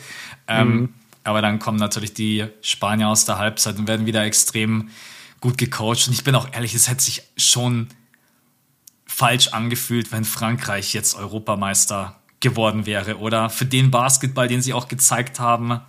Oder sagt man dann am Ende, ja, wer gewinnt, hat recht. Also ja, irgendwo schon, wer trifft hat recht, wer gewinnt hat recht, aber ich, ich jetzt echt, mich jetzt wirklich überrascht, weil, also du kannst nicht irgendwie in neun Spielen keine gute Leistung zeigen in der Offense und dann aber das Turnier damit gewinnen. Das wäre schon bitter. Ähm, die haben halt wahnsinnig viel Talent, die sind so tief, ähm, die haben so viel Power, aber insgesamt finde ich, war es keine gute Performance von ihnen wir werden jetzt sicherlich viele französische Fans haben, die das anders sehen und das verstehe ich auch. Aber ich muss sagen, die Spanier haben schon verdient gewonnen und das war auch ganz cool. Wir haben dann ja die Feier komplett mitbekommen. Ich habe noch ein bisschen ähm, Videomaterial gesehen, weil die, die Fieberleute vor Ort, die für uns zuständig waren, die immer dafür gesorgt haben, dass wir überall hinkommen und so, die waren Spanier auch. Mhm. Und äh, deswegen habe ich dann von denen noch ein bisschen Videomaterial bekommen, wie die mit den mit der spanischen Nationalmannschaft dann gefeiert haben im Hotel alle zusammen und so aus diesem äh, aus dieser Eurocup Schale dann alle zusammen getrunken haben und so. Also das, das hat schon die richtigen getroffen, finde ich. Kommt noch mal ein Vlog auf deinem Uncut Kanal oder bist du Nee. Ich habe ich hab nicht gevloggt. Ich, jetzt im Nachhinein ärgere ich mich auch ein bisschen drüber, dass ich nichts gefilmt habe. Ich habe natürlich für Insta viel gemacht und mhm. vielleicht kommt da auch noch ein Reel oder so. Kann ich aber noch nicht versprechen. Vielleicht kommt auch keins. Ich muss mal das Material sichten. Ähm, aber ich habe mich ein bisschen geärgert im Nachhinein. Ich glaube, Paul hat gevloggt. Äh, ja. Bei ihm könnt ihr mal die nächsten Tage nachschauen. Ich glaube, der hat das ganze Finalwochenende gevloggt. Ich hatte halt zum einen extrem viel vor Ort überhaupt zu tun dann hatte ich auch noch meine Familie dort und dann wollte ich auch noch irgendwie einfach die Spiele so ein bisschen genießen. Dann waren so viele Zuschauer da, ja, deswegen ich ich habe es nicht ich habe es nicht ganz geschafft. Ähm, aber Vlogs insgesamt habe ich wieder ein bisschen mehr Bock. Also wenn ich jetzt zum Beispiel zu Bayern gehe gegen Barca, ähm, da gehe ich zum Beispiel dann hin und vlog das Spiel und und vlog da so ein bisschen den Tag. Ja, macht schon Bock. Also aber ich macht schon Bock. Ja, aber ich kann auch verstehen, dass wenn man dann vloggt, dass man mit dem Kopf immer irgendwie nicht so ganz bei der Sache ist, weil man dann ja. sagt, oh, jetzt muss ich wieder das aufnehmen und wieder das aufnehmen. Und das Turnier ist jetzt einfach ja, mal für du, dich. du bist halt trotzdem auch irgendwo da. Wir waren ja für Magenta da, das heißt, du musst ja natürlich, also was heißt, du musst so, das, das war ja alles voll in Ordnung, auch super, super Zusammenarbeit mit Magenta. Und du, du bist dann aber natürlich auch trotzdem irgendwie für die da und machst Aufnahmen für Instagram und dann denkst du dir, ah, das wäre jetzt eigentlich geil gewesen für einen Vlog. Dann drehst du aber nicht auch nochmal dein Handy und filmst nochmal. Ja. Weißt du, das ist alles so, ja, ja. Hat nicht ganz funktioniert. Aber Vlogging kehrt zurück für 23. Das kann ich schon mal sagen. Ja, so muss es sein. So, Spanien, Europameister, MVP, Willy Hernan Gomez. Zu, ja. zu, zufrieden oder hast du zwischenzeitlich gedacht, es wird vielleicht jemand anderes? Oder hast du gesagt, kommt vom Europameister der MVP, muss so sein? Ja, das, das habe ich mich tatsächlich gefragt, ob das so sein muss. Ich kann mit dem Vote voll leben. Ich habe ja die Spanier dann auch gesehen ab Berlin, ab dem Achtelfinale und Willy war einfach deren stärkstes Spiel. Also Lo Lorenzo Brown auch, kann man sagen, ist vielleicht ein kleiner Toss-up. Ähm, aber ich finde, Willy hat echt stark gespielt und deswegen kann man ihm ruhig den MVP geben. Äh, man hätte einen Case machen können für Dennis, aber ich finde es ganz in Ordnung eigentlich. Ich finde es schön, dass Dennis am Ende noch belohnt wurde mit der All-Star 5 ja, der Eurobasket. Ja. Ähm, ich finde, man hat schon gesehen, wie unglaublich sehr ihn das gefreut hat. Bei der, mhm. auf, also bei der Übertragung geht die Kamera da nochmal ganz nah dran und irgendwie hatte ich schon das Gefühl, okay, diese, diese kleine individuelle Auszeichnung, auch wenn das jetzt nichts, keine Ahnung, die haben ja irgendwie so eine Uhr bekommen ähm, ja, ja. Ey, die haben da irgendwie das fand ich witzig. Jeder hat irgendwie eine Uhr bekommen, der irgendwie einen individuellen Award bekommen hat. Ähm, All-Star 5 für euch nochmal. Äh, Lorenzo Brown, Janis Antetokounmpo, Willy Hernan Gomez, Rudy Gobert und Dennis Schröder. Hast du da irgendwo eine Position oder einen Spieler, wo du sagst, den hätte ich rausgenommen, hätte jemand anders reingenommen? Nee, aber ich muss ganz ehrlich sagen, es ist ein ziemlich krasses Brett, dass Doncic nicht dabei ist. Für die, du meinst für die krassen Leistungen, die er auch zwischenzeitlich gezeigt hat? Ja, ja. ja. Also der hat in der Vorrunde auseinandergenommen, der hat, ich weiß, Achtel- und Viertelfinale ehrlich gesagt nicht mehr so gut. Also gut, gegen Polen sah er natürlich sehr schlecht aus. Das war sein schlechtestes Game, was ich gesehen habe. Achtelfinale, weißt du noch, gegen wen die gespielt haben? Warte, ich kann es uns das ganz war kurz. Wahrscheinlich. Was waren das? Warte, ähm, ich muss ein bisschen zurück. Die haben gespielt gegen Belgien. Gegen Belgien. Gegen Belgien. Boah, genau. da weiß ich gar nicht mehr, ob ich das sogar. Doch, ich habe jedes Doncic-Spiel Warte, ich gehe mal kurz, ich gehe mal kurz rein und sag dir, was er da gemacht hat. Da hat Auch Doncic, 35? ja 35 Punkte, genau. Ja, und hat, glaube ich, genau. zuvor hat er, glaube ich, ja ähm, Frankreich. 47, genau. 47 gegen Frankreich, genau. Ja, ja deswegen äh, schon Statement, aber auf der anderen Seite kann man halt sagen, Dennis hat sein Team einfach weitergetragen. Und Lorenzo Brown, also jeder, der das nicht gesehen hat, der hat auch eine Menge verpasst. Der Typ hat unglaublichen Basketball gespielt. Ja. Ich, ich bin, ich bin eigentlich d'accord damit, ja. Ich finde es halt nur krass, dass, äh, dass Doncic nicht dabei ist, dass die das quasi so gemacht haben. Weil die hätten auch ganz easy Lorenzo Brown einfach nicht den Award geben können und sagen können, der zweite Guard ist Luca. Das stimmt. Also ich hätte jetzt auch tatsächlich gesagt, wenn man Doncic irgendwie rein argumentieren möchte, dann vielleicht für Lorenzo Brown. Auf der anderen mhm. Seite argumentierst du dann gegen der, jemanden, der wurde der halt, genau, der hat halt Gold gewonnen. Ja, der hat halt Gold gewonnen. Ich, ich glaube, es ist am Ende so, so in Ordnung. Also klar kann man mhm. da jetzt immer rumdiskutieren und da kann man drauf schauen, wie weit ist jemand gekommen. Das ist Luca wahrscheinlich auch ein bisschen zum Verhängnis geworden, dass er dann schon so früh rausgeflogen ist gegen Polen. Wenn ja. er jetzt vielleicht im Halbfinale rausgegangen wäre, dann wäre es wieder eine andere Geschichte gewesen. Ne? Ähm, aber ich glaube. Und er hat halt richtig schlecht gespielt gegen Polen. Ich glaube, das ist auch entscheidend. Ich glaube, der hatte da nur 17 Punkte, kam ja. überhaupt nicht ins Spiel, hat halt es nicht geschafft, sein, sein Team vor dem vor der Niederlage zu bewahren. Ich glaube, das, das wird da schon mit auch eingerechnet. Ich muss aber sagen, die Slowenen waren so, also in, das war, glaube ich, wenn wir jetzt Awards vergeben würden, ne, mhm. das Spiel war für mich die größte Enttäuschung. Die ganze slowenische Mannschaft gegen Polen, irgendwie so reingegangen. Ich weiß nicht, was sie sich gedacht haben, dass man Polen jetzt im Vorbeigehen weghaut. Von der Körpersprache her, von der. Intensität her. Klar, nach der Halbzeit ist man dann nochmal aufgewacht mit diesem Viertel, ich habe es jetzt nochmal aufgerufen, 24 zu 6, was man gewonnen hat. Aber an sich hatte ich schon so ein bisschen das Gefühl, dass die Slowenen gedacht haben, äh, ja, die Polen, ja, machen wir jetzt einfach so easy im Vorbeigehen. Und die Polen haben es dann richtig hardcore bestraft und die ja zwischenzeitlich offensiv vom Feld gespielt. Das war ja völliger Wahnsinn. Mhm. Ja.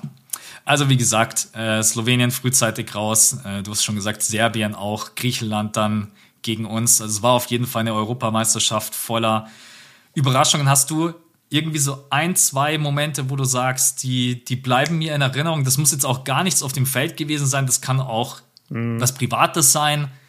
Keine Ahnung, irgendjemand, den du getroffen hast oder irgendwas in der Halle oder I don't know. Ja. Boah, also. Jetzt kommt erstmal so eine Liste. ja, tatsächlich, das wäre das wäre jetzt echt eine Liste. Also ich versuche es erstmal spielerisch. Dieses erste Viertel gegen Griechenland, mhm. als wirklich jeder Dreier gefallen ist und wir einfach so stark gespielt haben. Diese Stimmung in der Halle war extrem beeindruckend. Das würde ich sagen. Und das ähm, Vorrundenspiel gegen Litauen, was in die zweifache Verlängerung ist, wo Maodo diese zwei kranken Dreier, Stepback-Dreier getroffen hat zum Sieg die, die beiden Momente. Und, und äh, der, der Franz Stepback über Janis, der war, Legendär. der war auch so frech einfach von so einem 21-Jährigen. Das habe ich gefeiert. Und ja, eine Menge Dennis-Aktionen, wie er immer. Dennis hat so geile Momente, wo, wo er merkt, so der Verteidiger will ihn jetzt intensiv und hart verteidigen und Dennis ist aber einfach zu schnell und dann fängt Dennis so an zu lachen. Ja. Das ist eigentlich immer geil, wenn er dann so ein bisschen mit seinem Essen spielt, bevor er zum Korb geht das hat mir gut gefallen. Der Eliup gegen Spanien auf Thais, wenn du dich an den erinnerst, ja. der war richtig krass. Ähm, Auch für Thais, ich habe mir so gedacht, was ist jetzt bitte los? Da ja, ist plötzlich mit dem Poster Dank aus der Hölle. Ja, wirklich. Das, das war sehr geil. Ähm, und war das nicht dann gegen Griechenland, wo er davor die zwei Eliups verstopft hat? War, oder war das alles das Spanien-Spiel? Weil der hatte ein Spiel, da hat er zwei Eliups verstopft. Glaub, und dann war, war der gegen, gegen Spanien. War das auch gegen Spanien? Ich glaube, es war gegen Spanien, aber ich vermische gerade auch sicherlich okay. das ein oder andere ja. Spiel. Ja. Also das äh, vom Spielerischen und jetzt hatte ich noch einen. Ja, äh, der, der, der Moment, als, als Andy Obst einen Dreier getroffen hat oder seinen zweiten gegen Griechenland und dann zurückläuft und dann waren wir halt zu sehen im Fernsehen. Das ja, war stimmt, schon, ja. Das war schon surreal, wie viele Leute mir dieses Bild geschickt haben. Ja.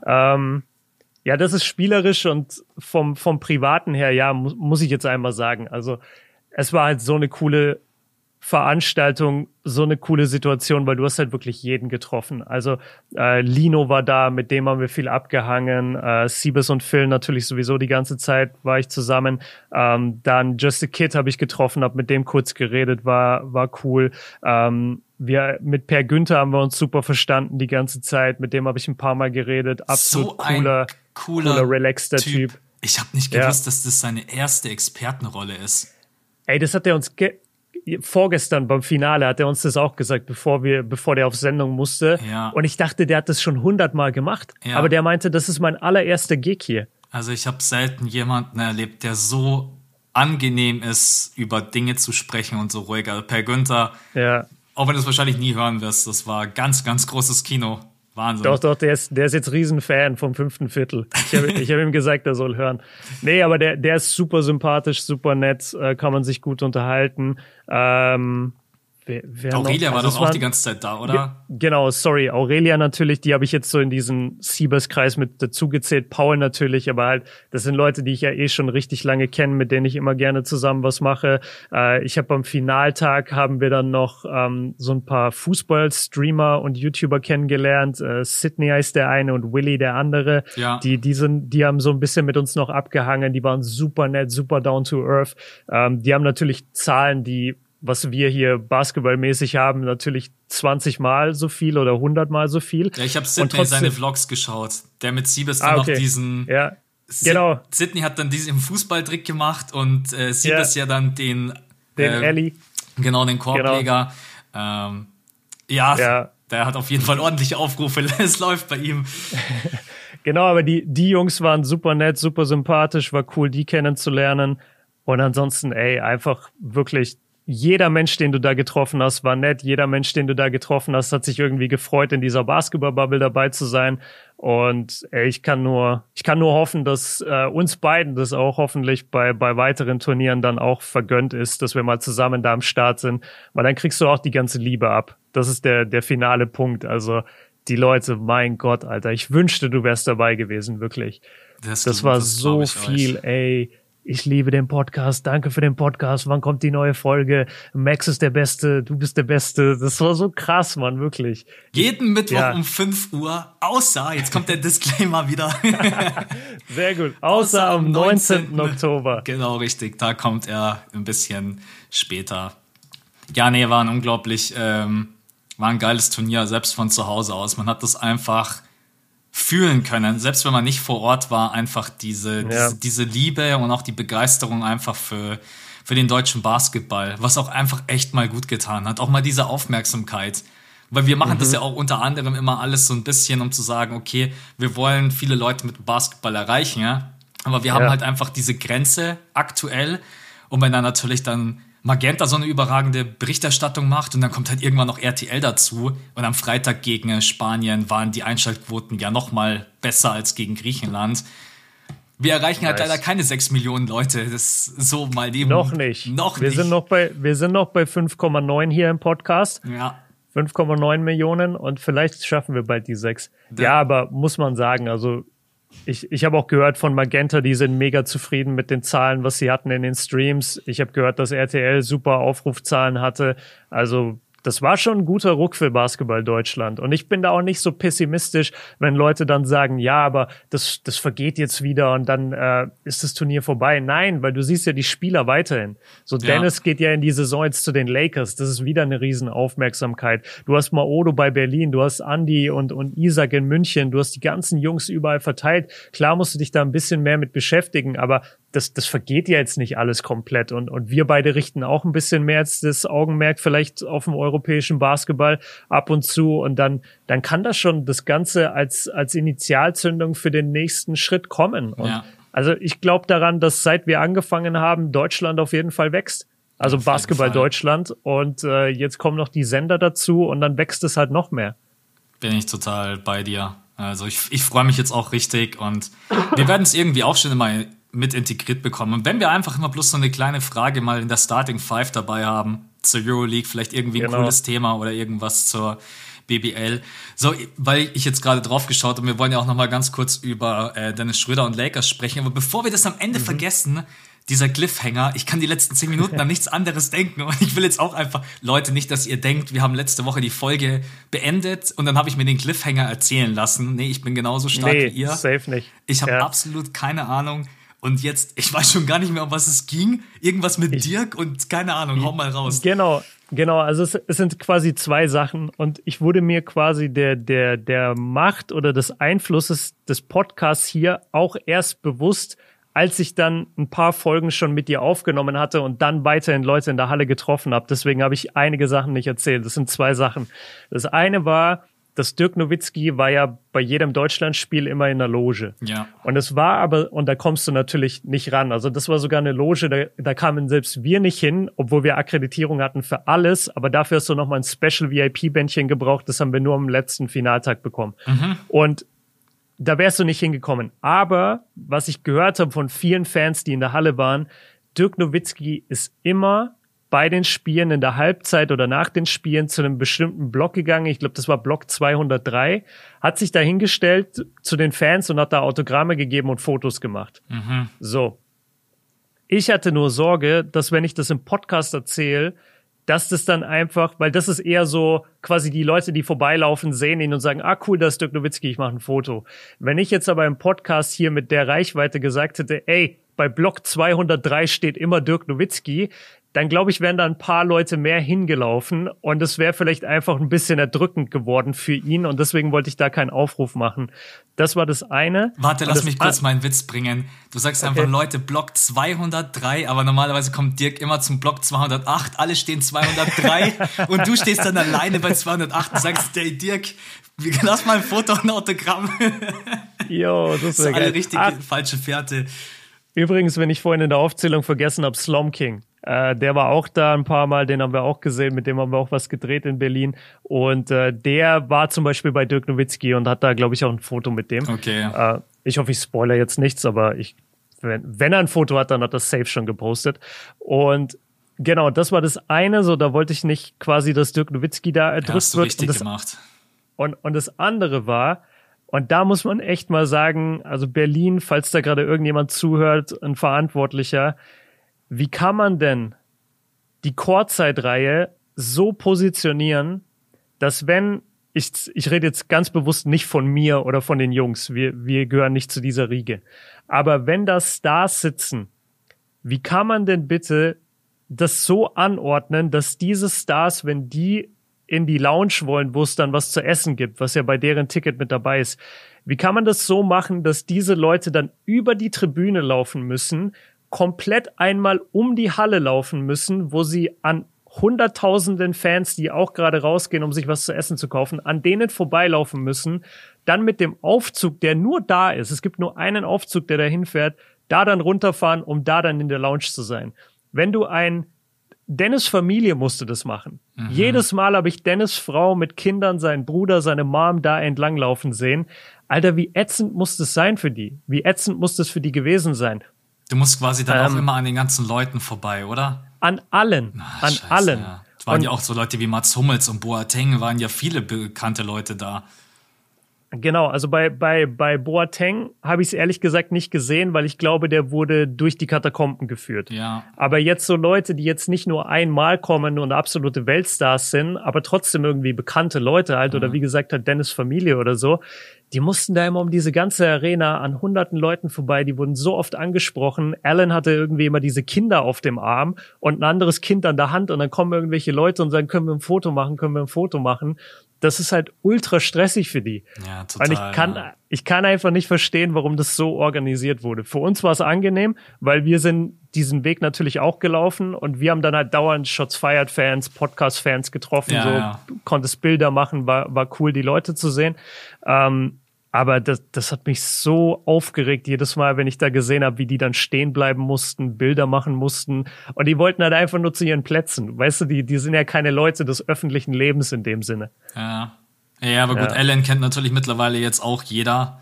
Ja, durch die äh, Vlogs halt, ne? Genau, durch die Vlogs ja. und auch generell, ähm, ja, doof doof organisiert ja. auf jeden Fall, wenn ich das jetzt so höre. Also wir, wir kamen auch fast immer zu spät zur zweiten Halbzeit, weil bis du einmal hin und einmal zurückgelaufen bist, war schon wieder längst das dritte Viertel angefangen. Und nochmal, also nicht, dass wir jetzt hier die Stars wären, aber so andere Leute habe ich viel beobachtet, die einfach eine richtig scheiß Zeit hatten, da hin und her zu laufen. Das fand ich schade. Und auch da habe ich es halt nicht gesagt, weil ich gewusst habe, dass wenn ich das hier sage, dass dann halt wahrscheinlich noch mehr Leute da vielleicht warten, dann genau auf sie. Ja. Und deswegen habe ich es dann äh, nicht gesagt. Und nicht, dass ihr jetzt denkt, so Björn hat das Gefühl, hier ist voll der, er hat hier voll den Einfluss.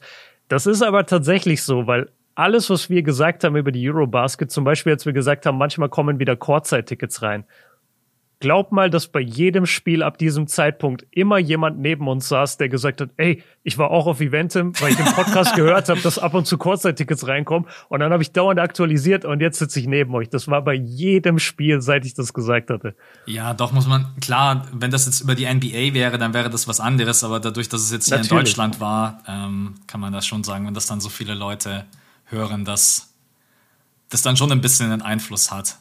Ja, ja ein bisschen. Ja. Ähm, aber Ellen, gut, perfekte Überleitung zu einem Thema, was ja gefühlt das Spiel um Platz 3, nee, sorry, das äh, Spiel gegen äh, Spanien war vorbei und ich glaube, es hat nicht mal zwei Stunden gedauert und boom, Bombe. Mhm. Dennis Schröder wird wieder ein Laker. Und es war, was war dein erstes Gefühl, als du diese Nachricht gesehen hast? Mein erster Gedanke war, die wussten das ja schon viel, viel länger. Weil das mhm. genau nach dem Spiel, wahrscheinlich hat Dennis Schröder mit den Lakers vereinbart, wir einigen uns, aber bitte erst nach der Eurobasket. Und für ihn war wahrscheinlich dann der entscheidende Punkt, einfach nach dem Halbfinale gegen Spanien, dass sie gesagt haben, okay, jetzt ist ein Zeitpunkt, da können wir es announcen. Weil ich bin mir ziemlich sicher, das wusste der. Ich weiß nicht, ob er schon vor der Eurobasket wusste, aber ich denke mal so irgendwie eine Woche war das schon relativ klar, dass äh, Dennis Schröder und die Gerüchte wurden ja auch spätestens nach dem Griechenland-Game als sein Sohn, glaube ich, oder? War das sein Sohn im Lakers-Jersey? Äh, seine Tochter, glaube ich. Seine Tochter, genau, ja. mit dem Lakers-Jersey. Ich habe immer zu jedem gesagt, ja, das muss ja nichts heißen. Schröder war ja mal bei den Lakers. Jetzt am Ende denke ich ja. mir, ja, okay, war vielleicht doch ein kleiner Hinweis. Ich habe es genau andersrum gesehen. Als ich das gesehen habe, dachte ich mir, ey, der scheint so safe bei den Lakers, wirklich. Weil der weiß natürlich auch, dass diese Bilder dann viral gehen und dass Leute das viel fotografieren. Und dann dachte ich mir, das ist kein Zufall, dass seine Tochter gerade ein Lakers-Jersey anhat. Ähm, ja, mein, mein Gedanke war eigentlich sofort so, ah shit, pass auf, hier, behind the scenes. Das ganze Ding, meiner Meinung nach, lief darauf hinaus, dass Dennis das Halbfinale gewinnt oder Deutschland Deutschland im Finale steht und LeBron zum Finale kommt. Ja. Darauf lief alles hinaus und das wussten wir ungefähr zu dem Zeitpunkt Halbfinaltag gingen die Gerüchte los, auch so intern bei der EM, so, ey, LeBron wird wahrscheinlich kommen, LeBron wird wahrscheinlich kommen. Und dann dachte ich mir dauernd, okay, der wird nur kommen, wenn er dann einen geilen Handshake-Moment Chorzeit haben kann mit Dennis. So, so wie Robin Benzing ihn dann letztendlich ja. hatte. Ne? Das habe ich erwartet, passiert beim Finale und dann sitzt da LeBron und dann kann LeBron twittern, ey, mein Dog hat die Eurobasket gewonnen und nächste Saison bei den Lakers ziehen wir voll an. Irgendwie so, glaube ich, war das Ganze eigentlich geplant. Jetzt haben sie das Halbfinale leider verloren. Sie konnten die News aber halt auch nicht länger zurückhalten. Und dadurch ist es so ein bisschen anders gelaufen. Aber lass uns über das Sportliche sprechen wir beide sagen, es ist ein gutes Signing für die Lakers, oder? Also Schnäppchen sowieso 2,6 Millionen für ja. das, was Dennis dir bringen kann. Und spielerisch sicherlich auch einfach das Upgrade über Westbrook. Jetzt kannst du Westbrook benchen und hast eigentlich mit Dennis und mit Beverly ein ganz gutes Guard-Duo, mit dem du startest. Ja, ich bin super gespannt. Ich bin mir ziemlich sicher, dass die nicht so in die nächste Saison starten werden. Weil du hast jetzt insgesamt sechs Guards Du hast Beverly, du hast Westbrook, du hast Kendrick Nunn, du hast Lonnie Walker, du hast Dennis Schröder, du hast Austin Reeves. Das ergibt keinen, das ergibt einfach vom Gesamtkonstrukt her keinen Sinn. Und ich bin mir. Okay, aber wir sind uns einig, dass Dennis und Beverly bleiben. Ja, Oder die ich, ich, ich denke, ich weiß nicht, was noch mit Westbrook passieren wird, ob es einen, einen Trade gibt. Ähm, es gibt immer mehr Gerüchte, auch um den äh, Vier-Team-Trades mit den mit den Hornets, mit den Knicks, mit den Jazz. Ich weiß nicht, am, am Ende wären natürlich am optimalsten die Pacers. Da haben wir beide ja schon mal drüber Klar. gesprochen. Buddy Hield, Miles Turner. Äh, Buddy Hield, Buddy Hield, Miles Turner und dann Ich weiß aber auch gar nicht, ob ich Dennis Schröder so unbedingt wieder in dieser, in dieser Starterrolle haben möchte, weil mir hat Dennis immer am besten gefallen als Sixth Man. Deswegen äh, ja, bin aber ich. krieg jetzt, krieg jetzt mal noch, nachdem du Dennis schon hast, krieg jetzt mal noch einen Point Guard, den du dann starten lässt vor Dennis. Ja, Also nee, also selbst wenn man wenn du- Brody tradet, dann, dann startet Dennis. Also alles andere. Aber auch ohne. Also ich, ich bin mir felsen, ich bin felsenfest davon überzeugt, Westbrook kommt von der Bank, wenn Dennis da ist. Vielleicht die ersten fünf Spiele nicht, aber es, es hieß doch jetzt auch schon, dass die Lakers ähm, Westbrook darauf vorbereiten, quasi, dass er von der Bank kommen wird. Äh, also Bleacher Report hat das Ganze gepostet und Patrick Beverly hat drunter kommentiert, Leute, ihr macht euch alle so lächerlich. Und ich glaube auch Brody wird ein Scheißdreck von der Bank kommen. Vorher Alter, brennt Brody, die Hölle. Brody hat, Bro, die Hölle brennt Der, erstmal ich immer. meine, der- deswegen, weil es einfach unrealistisch ist. Oder Nee, aber- vorher gefriert die Hölle zu, sorry, so heißt es. Ja, genau. Ähm, nee, vergiss es, weil Westbrook hat einige der Lakers Crunchtime-Spiele nicht mal auf dem Feld gestanden. Mhm. Hätten die irgendwas gehabt auf Point Guard, dann hätte der letzte Saison schon von der Bank kommen können. Ich, ich bin mir so sicher, Dennis, Dennis wird nicht von der Bank kommen. Zumindest nicht nach den ersten fünf oder zehn Spielen. Also ich glaube erstmal, dass sie jetzt auch mit ihm erstmal in die Saison starten, ne? weil würde mich jetzt wundern, wenn man jetzt innerhalb der nächsten vier Wochen, nachdem man es jetzt zwei, drei Monate probiert hat, dass man jetzt von heute auf morgen dann plötzlich einen Trade findet. Und dann lassen wir uns beide mal überraschen. ne? Ich sage, Westbrook bleibt Starter.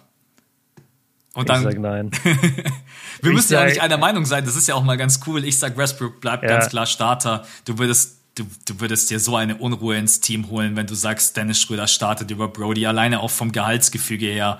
Dann würde er sagen, hey, ich hock mit 44 Millionen auf der Bank. Das, was Dennis Schröder macht, gebe ich dir jeden Tag mit verbundenen Augen. Was nicht, was Aber nicht tut stimmt. er eben nicht. Ja, was Ja, nicht eben. stimmt, aber das denkt er. Dann, dann gibt's so Beef bei den Lakers, dann glaube ich, ja, weiß ich nicht, ob das für die Team Chemistry dann das Geilste wäre. Ich weiß auch gar nicht, ob Westbrook dieses Signing so mega feiert. Ich glaube nicht, dass der zu Hause sitzt und denkt sich, geil, Dennis Schröder, noch ein Point Guard, let's go. Also, ey, die, der hat schon überlebt, dass die Beverly gesigned haben. Mhm. Der Typ, der seine Karriere mehrfach riskiert hat. Also, ich glaube, Schröder ist dem relativ egal, zumal die doch sogar ein Jahr zusammen in OKC gespielt haben, oder? Westbrook und, Sch Westbrook und Schröder haben die. die, ich glaube, ja, oder Westbrook, PG und Schröder haben doch Ja, ein genau. Jahr zusammen, wenn ich mich nicht täusche. Genau, und da, und ich glaube, dass die da auch ein gutes Verhältnis hatten. Ja. Ja, wird, su also wird super spannend. Was, wo ich halt auch das Problem sehe, einfach der, der ganze Lakers-Roster, der Fit, du hast da gar keine Shooter. Auch Dennis Schröder braucht ja Platz unterm Korb. Bei der Eurobasket hat das so super funktioniert, weil wir diese Shooter haben mit Franz Wagner, Andi Obst, Maudolo, äh, Vogtmann, Theis. Und du, wer kann denn bei den Lakers gerade schießen? Ich habe die Zahlen ungefähr auswendig aus dem Kopf. Niemand. Außer vielleicht ein bisschen Troy Brown Jr., Patrick Beverly, wenn er wieder an seine Clippers-Zeiten anschließt. Aber Ja. ansonsten sind das alles unter 35% Shooter.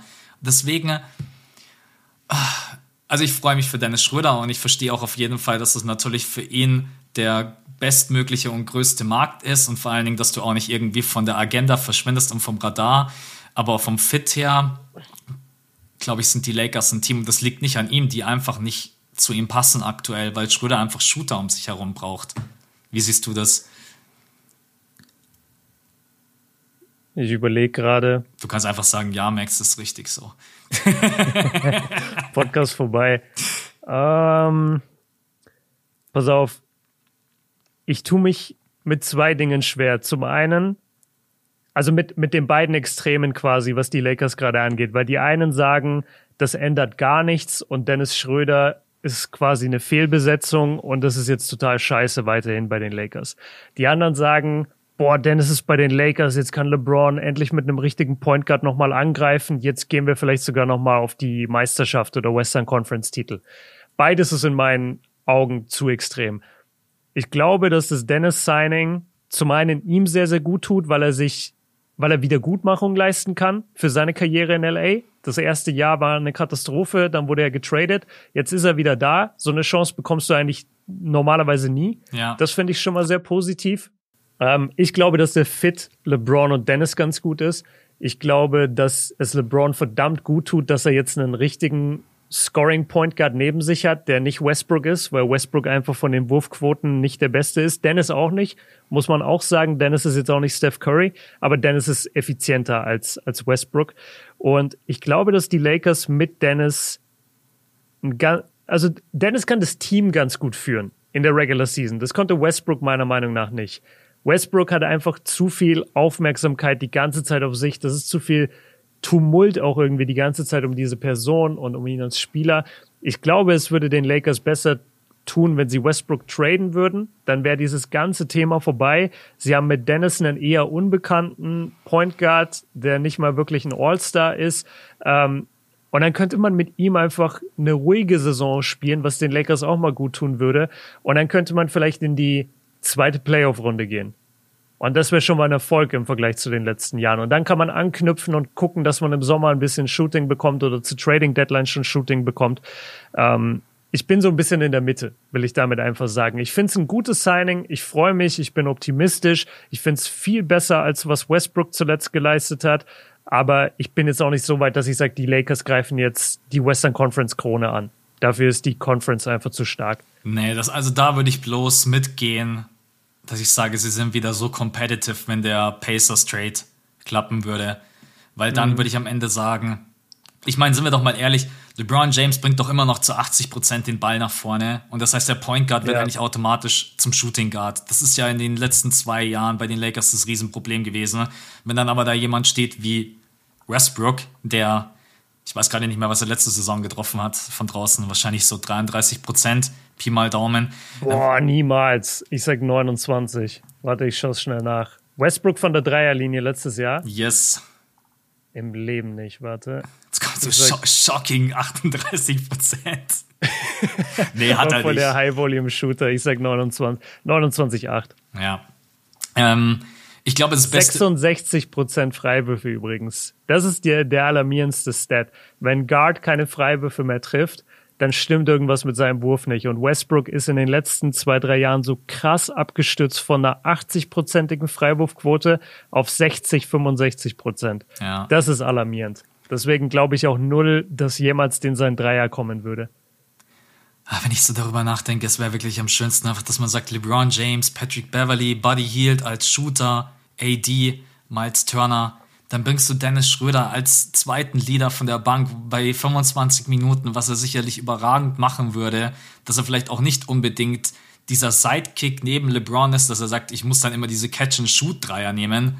Das hat mal mhm. eine, eine Saison lang ja ganz gut funktioniert an der Seite von Chris Paul. Aber Dennis Schröder ist halt, Dennis Schröder hat dann einfach nicht den schnellsten Release. Es ist nicht mal, dass sein Wurf schnell ist, aber Dennis Schröder braucht immer so ein bisschen, bis er seinen Wurf losbekommt.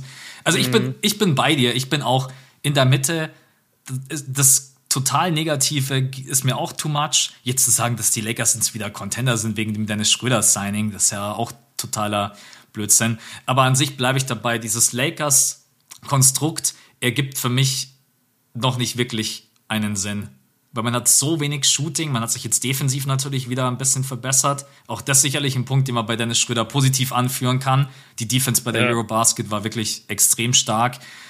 Ja, Mann, boah manche Aktionen, ey, wenn du die live gesehen hast, also, ja. die haben sie ja alle live gesehen, auch am Bildschirm, überragend. Wenn er die Defense bringen würde mit Beverly zusammen, dann wären die richtig unangenehm. Und jetzt lassen wir uns echt mal überraschen. Ich, ich weiß halt nicht, ob da jetzt vielleicht noch ein Trade passiert. Ich, am liebsten wäre als Lakers-Organisation, würde ich mir denken, ich will eigentlich nicht mit diesem Westbrook-Thema in die Saison starten. Ne? Dass man das irgendwie vorher noch ja. geklärt kriegt. Ähm, Würdest du die beiden Picks ergeben? Die Lakers haben noch 2027 und 2029 den First-Round-Pick und bisher weigern sie sich in allen Westbrook-Trades diese Picks mit drauf zu werfen, weil sie halt ihre Zukunft sichern wollen. Auf der anderen Seite kannst du auch sagen, scheiß auf diese Picks. Ich will mit LeBron jetzt noch einen Titel gewinnen.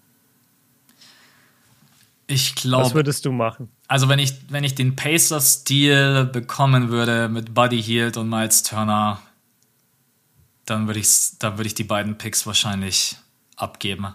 und wird sagen, ja, ne? es, ist, es ja. ist vollkommen egal, was wir hier machen. Wenn LeBron James hier mal nicht mehr ist, AD ist kein Franchise-Player, dann versinkt unsere Organisation für zehn Jahre sowieso erstmal im Nirvana. Ob ich dann jetzt 2027 noch einen First-Round-Pick habe oder nicht, ist auch schon vollkommen scheißegal. Deswegen, ich würde es wahrscheinlich riskieren, weil mit einem Team fitter LeBron James, fitter AD, Buddy Hield als Shooter, Miles Turner, Dennis Schröder und dann auch noch so ein bisschen die Rollenspieler, dann muss man jetzt nicht sagen, dass die Contender Nummer eins sind, aber ich glaube, mhm. dass dann in der Western Conference der Respekt schon da ist, auf jeden Fall gegen so ein Lakers-Team. Deswegen, ich würde sie abgeben, aber bloß, wenn, wenn ich wirklich zwei Spieler bekomme, wo der Fit zu 100% passt. Ist dann halt schon natürlich ein Thema, wenn du sagst, die Lakers sind die nächsten zehn Jahre dann eh Trash. Wenn du halt Trash bist und du hast einen First-Round-Pick, kann das halt deine Franchise umdrehen. Also gerade die Lakers haben das schon gesehen. 1900, wann war das? 79 oder 80, erster Pick, Magic Johnson. Mhm. Zack, Contender für immer äh, oder was heißt Film, aber die nächsten zehn Jahre. Ähm, du hattest äh, 96, hattest du den 13. Pick oder hast ihn getradet mit den Hornets, Kobe gedraftet. So diese diese Picks in der ersten Runde, Lottery Picks, die sind schon natürlich was wert und so betrachten die Lakers das halt. Auf der anderen Seite, wie viele Picks haben wir auch schon gesehen, die in den Top 10 gepickt werden und das interessiert, also die, die sind einfach überhaupt keine Franchise-Player und die sind nach drei Jahren wieder weg. Und es kann halt sein, dass die Lakers solche Leute draften, dann, dann draftest du dir einen D'Angelo Russell mit ja. dem Pick. Was ich, hast du dann gewonnen? Gar nichts. Ich meine, die Lakers haben halt leider bewiesen im letzten Rebuild, dass sie halt überhaupt keine Geduld haben. Also man hat ja. einfach alles weggehauen von D'Angelo bis Julius Randle bis Brandon Ingram bis Lonzo, L äh, Lonzo, Ball. Lonzo Ball. Man hat einfach, so, selbst wenn sie diese Picks hätten, sobald die zwei, drei Picks haben, die einigermaßen gut sind, dann heißt es sowieso, wir sind die Lakers, wir sind in LA, wir wollen competitive ja. sein, weg mit euch, bring mir Luka Doncic, keine Ahnung. Aber so, also habe ich die Lakers einfach in den letzten äh, 10 plus Jahren erlebt und ich diese Geduld. Aber natürlich hast du an sich recht. Auf der anderen Seite ist natürlich auch immer die Frage, ist ein First-Round-Pick so gut wie ein Miles Turner, wie ein Buddy Hield? Das kannst du halt nicht beantworten, ne? Genau, und es dauert halt auch, bis diese Leute da da reinwachsen überhaupt in diese Rolle. Ist, ja, ist eine schwere Situation. Wenn man das immer wissen würde, dann könnte man auch Lotto spielen. Weil dann könnte ich dir immer ganz genau sagen, okay, wenn ich mit dem Pick den Spieler bekomme, dann sage ich, ah, der wird nie besser als Buddy Hield. Dann sage ich scheiß ja. auf den Pick, aber das kannst du nicht wissen. Vielleicht ist der nächste, also, der 27er Pick ist der nächste Kobe. Das weiß kein Mensch. Genau, es gab ja dieses Riesenthema damals, als LeBron das zweite Mal bei den Cavs war ich weiß nicht mehr genau, um was es da ging, aber da, da, da hatten die Cavs immer den Pick von den Nets. Ja. Das, das war immer dieser ominöse Nets-Pick und den darf man einfach nicht traden, den muss man behalten. Der Nets-Pick wurde am Ende Colin Sexton. Mhm. Ja. Die, die, die, haben diese, die haben an diesem Pick festgehalten, als würden sie damit äh, Zion draften. Aber es wurde Colin Sexton. Das weißt du halt nicht. Ja. Vor Dingen, das ist auch so weit entfernt, dass du ja nicht mal sagen kann, kannst, okay, wir wissen jetzt ungefähr, welche Spieler sind in diesen Draft-Jahrgängen. Das ist ja, das ist in fünf Jahren. Das sind Jungs, die kommen jetzt in die Highschool. Ja, die sind jetzt noch in der Junior High. Die sind zwölf Jahre alt. Ja. Ja, spannendes Thema. Ich bin gespannt, was die, was die Lakers da machen werden. Und aber ja, das ist ja auch das Schöne. Ja? Lakers immer müssen wir uns nie großartig was überlegen, über was wir sprechen, weil die Lakers immer irgendwie Content liefern. Ja, ja. ist ja, ich bin gespannt. Nenn den Pick einfach nur, äh, ne, ich wollte gerade sagen, nenn den Pod einfach nur Lakers jetzt Contender oder Lakers Champion 23. Na, da würde ich mich so schlecht fühlen, weil das so, das ja, denke ich ja überall. Viel zu, viel zu Clickbaity. Nein, denke ich überhaupt nicht. nicht Aber Schröder zu den Lakers, das kommt auf jeden Fall in den Titel. Weil das yes. ja schon. Äh, ich glaube auch, dass wahrscheinlich keine kleine Rolle gespielt hat. Ich glaube, er hat noch sein Haus in LA. Mhm. Sie erwarten jetzt das dritte Kind dass so diese ganzen Faktoren auch mit reinspielen und unter anderem darf man auch nicht vergessen, die Lakers kriegen nächstes Jahr 50 Millionen an Cap Space frei. Die haben eigentlich nur noch oh. AD und LeBron James unter Vertrag und dann noch den ein oder anderen mit einer Option. Vielleicht empfiehlt sich äh, Dennis Schröder auch in diesem Jahr für, jetzt nicht für einen Mega-Vertrag, aber vielleicht nochmal für eine Mid-Level-Exception eine volle, was auch 40 Millionen sind. Wenn Dennis, grinst sich einen ab, ey. Wenn Dennis, wenn Dennis zur Trading Deadline einen Vertrag angeboten bekommt von den Lakers, meinst du, er sprintet zur Unterschrift oder sagt er wieder, nee, ich wette auf mich selbst? Ich glaube, dass Schröder das wieder davon abhängig macht, wie wohl er sich einfach fühlt. Das ist so ein Aspekt, den die Leute einfach nie respektieren wollten bei dieser Entscheidung, ob dieser Vertrag jetzt auf dem Tisch lag oder nicht. Dennis Schröder hat sich da damals einfach nicht mehr wohlgefühlt. Das hat er auch oft genug gesagt. Er hat gesagt, ich will einfach mal den freien Markt ausprobieren. Und das ist auch vollkommen sein Recht. Er hat das Geld damals nicht genommen und ja. jetzt will er es eben nochmal probieren. Und ich glaube, wenn alles passt, wenn das Team gut dasteht, wenn er denkt, ich kann hier erfolgreich sein und will vielleicht auch nochmal ein paar Jahre mit LeBron James und AD zusammenspielen, dann sprintet vielleicht nicht, aber sagen wir mal ein zügiges Walking. ja. ja, ich glaube, das große Problem war damals, dass ja, war das nicht so, dass als Dennis dort war, die zur Trading Deadline versucht haben, ihn zu traden? Ja, ja, ja. War das nicht das? Und ich glaube, das hat die Beziehung damals so ein bisschen zerstört, weil er davon ausgegangen ist, er ist der Point Guard jetzt für, für diese Mannschaft für das Jahr und dann lief aber hinter den Kulissen das so ab, dass die versucht haben zu trade. Ich weiß gar nicht mehr für wen. Wen wollten die denn haben für ihn? War das auch Buddy Yield? Das ja, ist immer Buddy ich, Yield, ja, ey. Ich glaube schon. Dem ja. kannst du auch einfach beim Warm-up mittlerweile schon Lakers Jersey anziehen. Ja. Weil der, der spielt seit drei Jahren gefühlt für die Lakers, wenn ja. du die Lakers-Fans fragst. Auf dann hätte er diesen Vertrag angenommen, dann würde er jetzt in Washington bei den Wizards spielen. Ey, da bin ich, da nehme ich lieber die 2,6. Mhm. Okay, du kannst natürlich sagen, okay, ich hätte mein Geld, aber dann spiele ich bei einer Franchise, die in den nächsten Jahren halt überhaupt keine Rolle spielen wird im Osten. Ne? Ja. Und da hat er wahrscheinlich auch keinen Bock drauf. Es ist. Aber, aber du weißt auch nie, was die Lakers Zukunft bringt, weil er hat halt ein Jahr Vertrag für 2,6. Das ist, das fällt den Lakers gar nicht auf in ihren Büchern. Und dann, das, das Jahr ist halt schnell vorbei. Und wenn da die Leistung nicht stimmt oder wenn ein anderer großkalibriger Spieler frei ist, dann wird der natürlich geholt. Ich glaube, ja, richtig, hast du recht. Ich glaube, dass die Lakers aber auch genauso umgekehrt, wenn Dennis Schröder auch nur einigermaßen über dem spielt, was sie erwartet haben, das mhm. Scheckbuch wird sofort aufgemacht.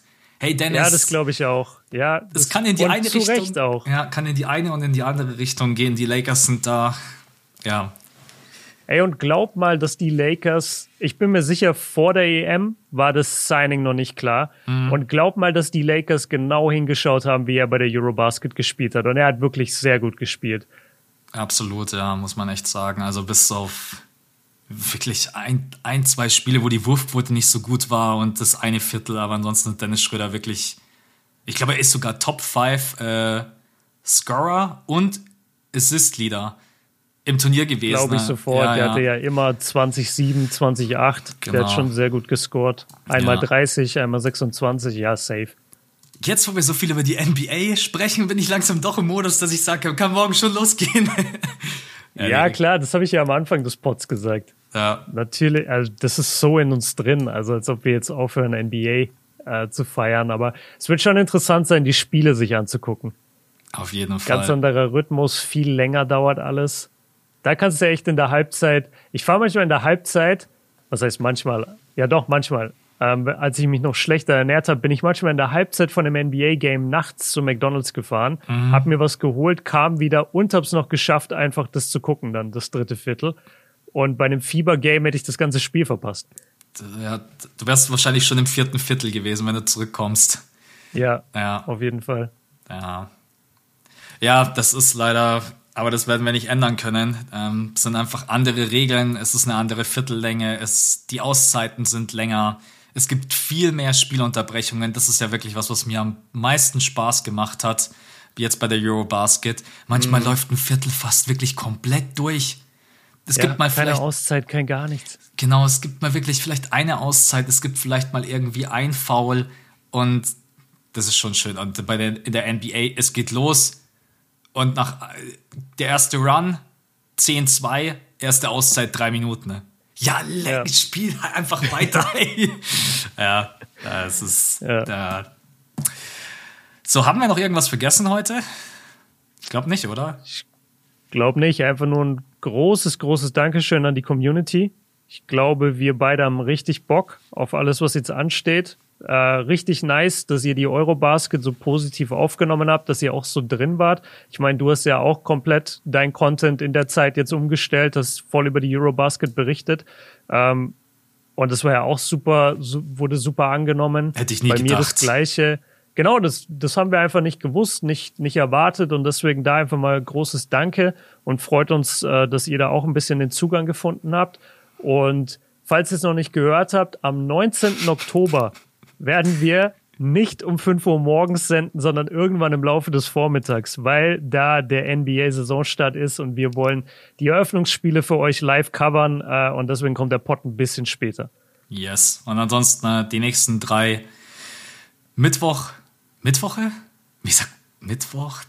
Jeden Mittwoch um 5 Uhr Mit, einfach. Mittwoch hier, glaube ich. Mittwoch hier. Mit, Mittwoch hier. Nein, genau. Also wir, wir freuen uns auf jeden Fall. Das war jetzt der große Abschluss der Eurobasket. Ein richtig, richtig schönes Turnier, auch im eigenen Land mit der Bronzemedaille. Und dann hören wir beide uns wieder nächste Woche. Dann gibt's die Top 10 Player für euch. Oder haben wir uns drauf Yes. geeinigt? Genau. Genau. Wir, wir bringen beide eine Liste mit, argumentieren die dann gegenseitig und ihr könnt dann auch gerne eure Meinung einmal dazugeben. Da, da freue ich mich schon drauf, weil da bin ich mir sicher, vor allen Dingen mit neuen Spielern, die auch wieder mit dazukommen. Ja, Da glaube ich, da sind wir wahrscheinlich. Na, lassen wir uns einfach mal überraschen. Wird auf jeden Fall geil. safe. Ja. okay, Und, Leute. und lasst es auch irgendwann. Ja, nee, egal. Ma, machen wir wann anders. Cliffhanger. Okay, Cliffhanger, Björn ist zurück. Ja, fra frage ich jetzt nicht weiter nach. Leute, wir wünschen euch einen schönen Tag, einen schönen Mittwoch und wir hören uns wieder nächste Woche dann wieder mit NBA-Content. Schönen Tag an euch alle. Bis dahin. Ciao. Ciao.